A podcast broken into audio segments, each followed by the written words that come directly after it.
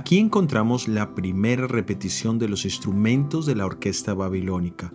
La repetición no se hace para recordar al rey de su propio decreto, sino para añadir más fuerza a la acusación que estaban haciendo contra los compañeros de Daniel. Recordemos que ellos habían sido promovidos a estar encargados sobre los negocios de la provincia de Babilonia. Han existido y aún existen miles de leyes y decretos que son contrarios al sentido común y a la conciencia que Dios nos ha dado. Leamos en Isaías capítulo 10 versículo 1. Hay de los que dictan leyes injustas y prescriben tiranía.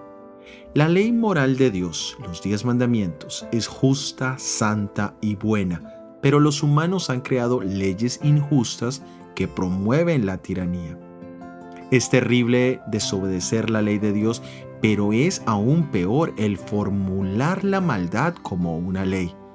Hoy vemos cómo se formulan leyes para promover lo malo y para castigar lo bueno. A lo bueno llaman malo y a lo malo bueno. Es de resaltar que las cosas no van a cambiar en el mundo, sino al contrario, empeorarán. Muchos piensan que peleando desde la plataforma política se pueden cambiar ciertas leyes o se pueden promover leyes de justicia y equidad, pero esto es una falacia.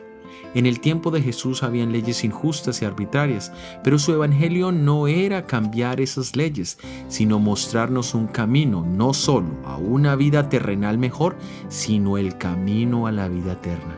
Su ley de amor transforma la vida y nos da un propósito mucho más alto de lo que nosotros mismos nos lo imaginamos. Soy Óscar Oviedo y este es el devocional Daniel en 365 días.